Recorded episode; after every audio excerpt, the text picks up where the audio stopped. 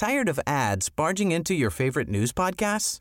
Good news. Ad-free listening is available on Amazon Music for all the music plus top podcasts included with your Prime membership. Stay up to date on everything newsworthy by downloading the Amazon Music app for free or go to amazon.com slash news ad free. That's amazon.com slash news ad free to catch up on the latest episodes without the ads. Dixo presenta Factor Kaiser con Max Kaiser. Dixo is back.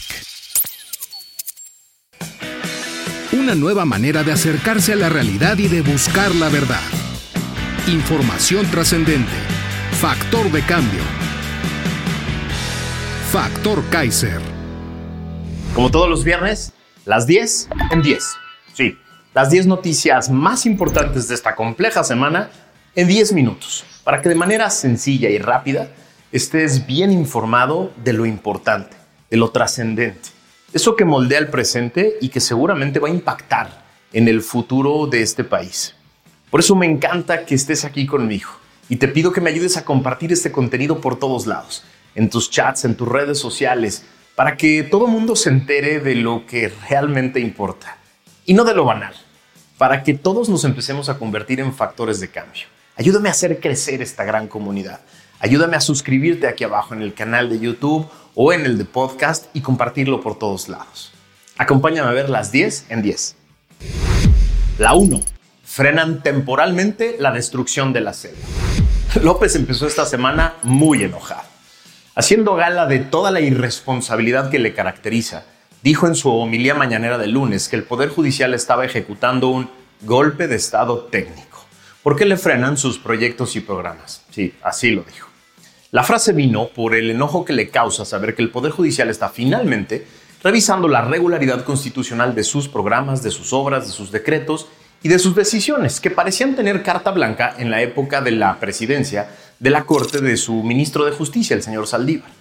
El berrinche de ese día tuvo que ver con la noticia que yo pude consultar en la plataforma Animal Político, en la que se lee que tras varios meses de litigio, comunidades indígenas de Campeche, Yucatán y Quintana Roo, así como activistas, lograron la suspensión definitiva de la tala de terrenos donde se construye su trenecito Maya. Cito, el juzgado primero de distrito en Yucatán otorgó la suspensión definitiva a efecto de que se suspenda o paralice cualquier acto de tala, desmonte o destrucción en los terrenos que comprenden los tramos 3, 4, 5 y 6 del tren Maya, dio a conocer el Centro Mexicano de Derecho Ambiental.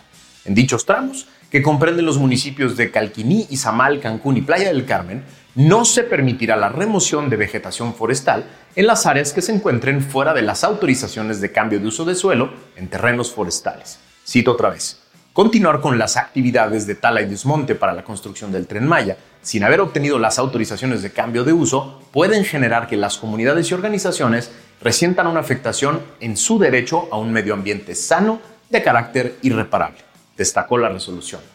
Que viva el Estado de Derecho. La 2. Menos programas sociales para los hogares más pobres. Primero los pobres ha sido el eslogan de campaña de López hace décadas que está en campaña. La idea que muchos captaron de ese eslogan era que el combate a la pobreza y en especial a la pobreza extrema serían prioridad en su gobierno cuando llegara. De acuerdo con los datos duros de la Encuesta Nacional de Ocupación y Empleo, la ENOE, del INEGI, para el primer trimestre de 2023 parecería que hay muy buenos datos, muy buenas noticias sobre los programas de este gobierno. El número de hogares que reciben por lo menos un programa social pasó de 26% en 2019 a 36% en 2023. Es decir, 10% más de hogares reciben hoy por lo menos un programa social. Esa sería la buena noticia. El problema es que hay que ir al detalle y ahí nos encontramos con que los ganones son los 10 ventiles con mayor ingreso. Sí, las familias con más ingresos de México son las que más aumentaron en estos cuatro años su participación en programas sociales. Y alguien perdió. Y fueron los más pobres de los más pobres, que en estos años perdieron su participación en programas sociales. En una interpretación de estos datos que hace el experto en desigualdad, Ernesto Jaramillo, encontró este que el ventil más pobre pasó de 68% de hogares con al menos un programa social en 2016 a solo 54% en 2023. Yo tengo una interpretación que he repetido desde el inicio de este sexenio en columnas, programas, radio y tele.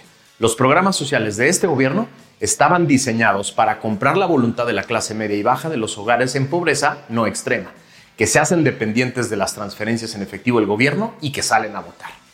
Lo dije al principio del gobierno y, las, y los académicos y pobretólogos afines al gobierno se me vinieron encima. Hoy, tristemente, los datos nos dan la razón a quienes nunca hemos creído en el infame humanismo electorero de este gobierno. La 3. El Poder Judicial pone en orden al Ejecutivo. Se fue Saldívar, el amigo de López, de la presidencia de la Corte y empezaron a mover muchos asuntos que parecían atorados que traen trabado al señor López.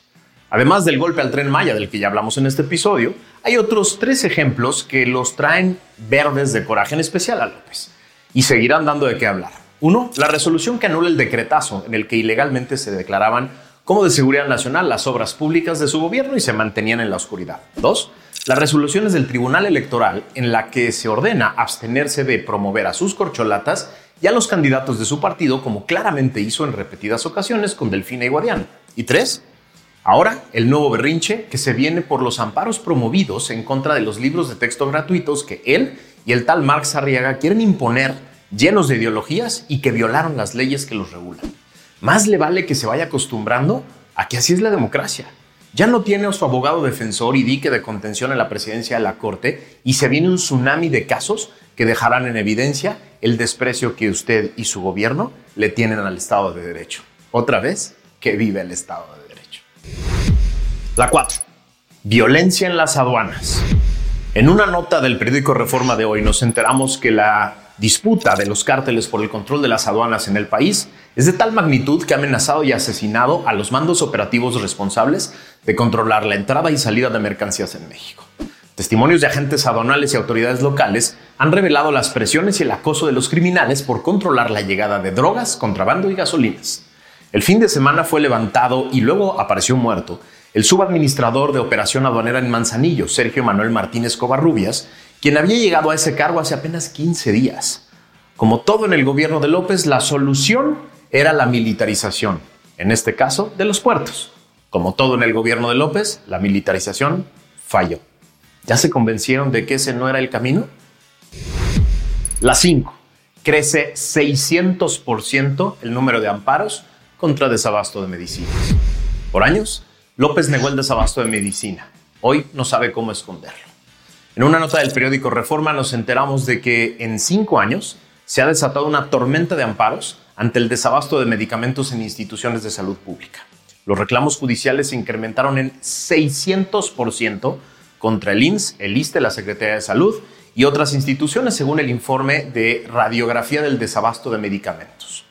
De acuerdo con los datos, también aumentaron las quejas ante la Comisión Nacional de los Derechos Humanos en 156%, mientras que los reportes de robo y falsificación de medicamentos se elevaron en 738% de 2018 a 2022. El informe, elaborado por Cero Desabasto, indica que mientras en 2017 fueron interpuestos por los ciudadanos 229 juicios de amparo por la carencia de medicamentos, para 2022 se incrementaron a 1.602.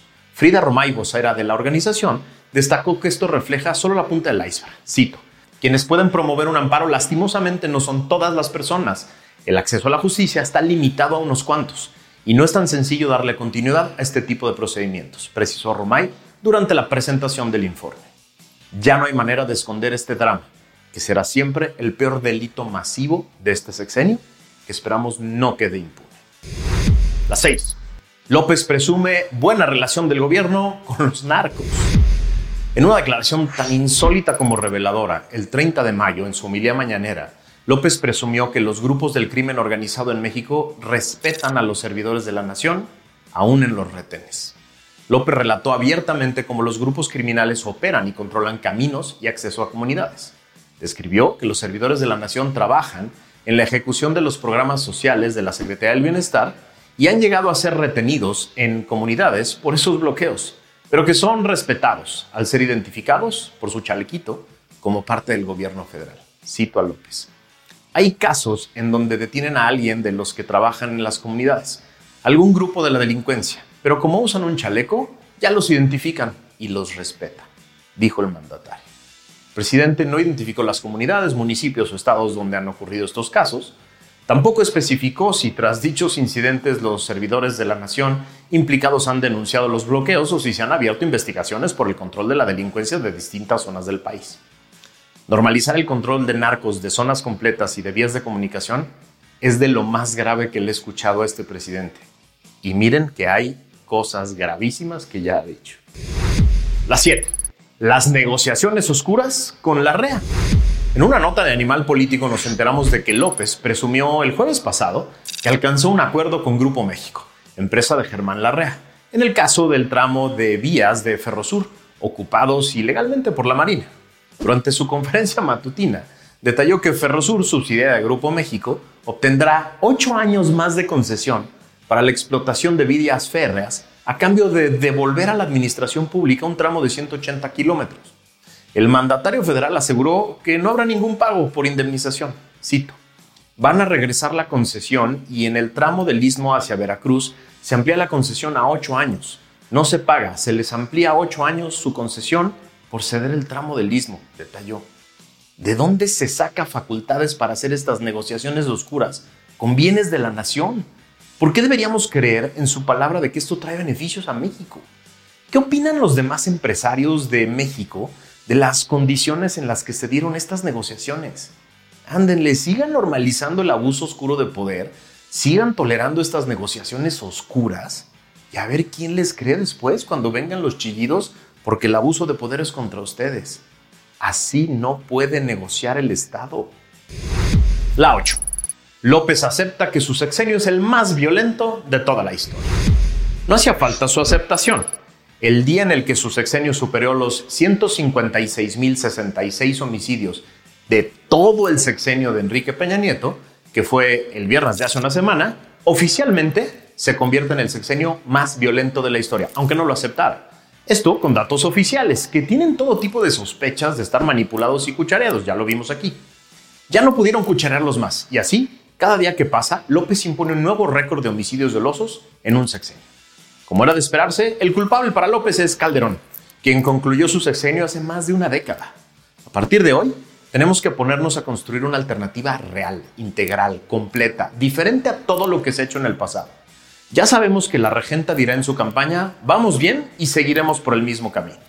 Los ciudadanos no queremos nada del pasado, queremos una alternativa de futuro que resuelva este problema de la violencia.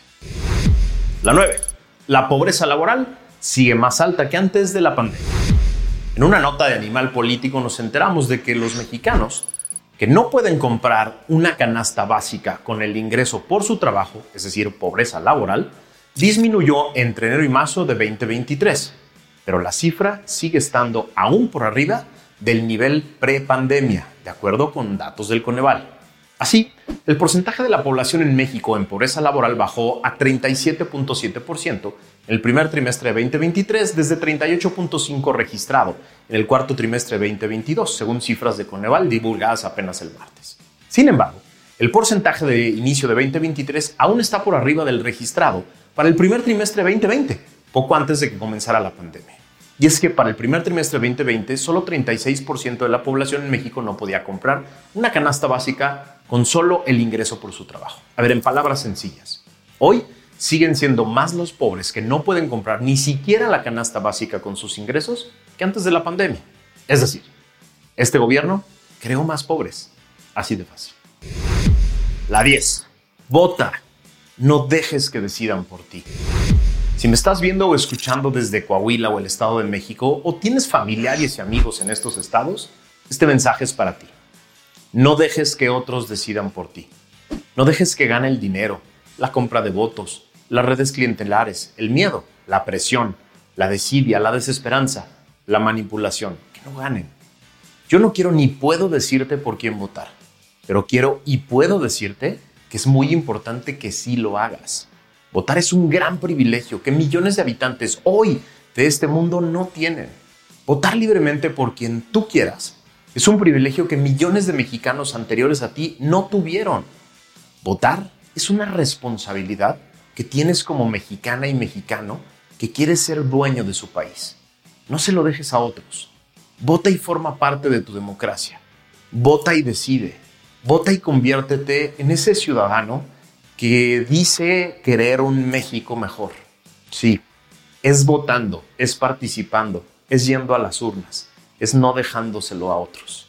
Ayúdame a compartir este contenido, ayúdame a que llegue a todos lados, ayúdame a que provoquemos entre tú y yo que este domingo sea una gran fiesta democrática, que gane el que tenga que ganar, pero que gane con votos, no porque otros no fueron, que gane el que tenga la mayoría de los votos de la lista nominal, no el que tenga la mayoría de los votos de los muy poquitos mexicanos que salieron a votar.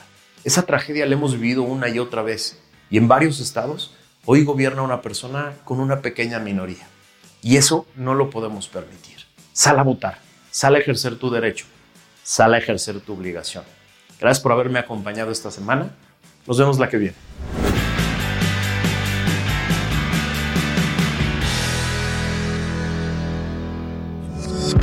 Dixo is back. Tired of ads barging into your favorite news podcasts?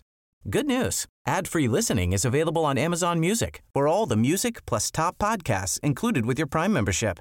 Stay up to date on everything newsworthy by downloading the Amazon Music app for free or go to amazon.com slash news ad free. That's amazon.com slash news ad free to catch up on the latest episodes without the ads.